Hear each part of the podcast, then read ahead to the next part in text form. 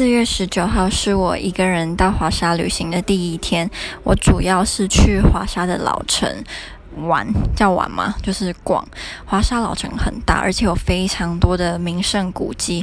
其中一个是算是蛮有名的，叫做圣十字教堂，是存放肖肖邦心脏的地方。也有很多里面超级无敌富丽堂皇的教堂。然后因为最近是复活节，所以教堂。都爆满，有很多很虔诚的人在里面祷告。那种观光客站在那边都有点不太好意思，也不太敢拍照，因为大家呃都是在那边祷告啊，或是告解。所以观光客不太适合拍照。我还有去吃了波兰的料理。我上网去查波兰料理的评价时候，意外发现艾丽莎莎也有推荐，可是我没有去她推荐，我是去另外一家。我喝了波兰复活节的汤，叫做 r u l e k 里面是波兰香肠跟水煮蛋。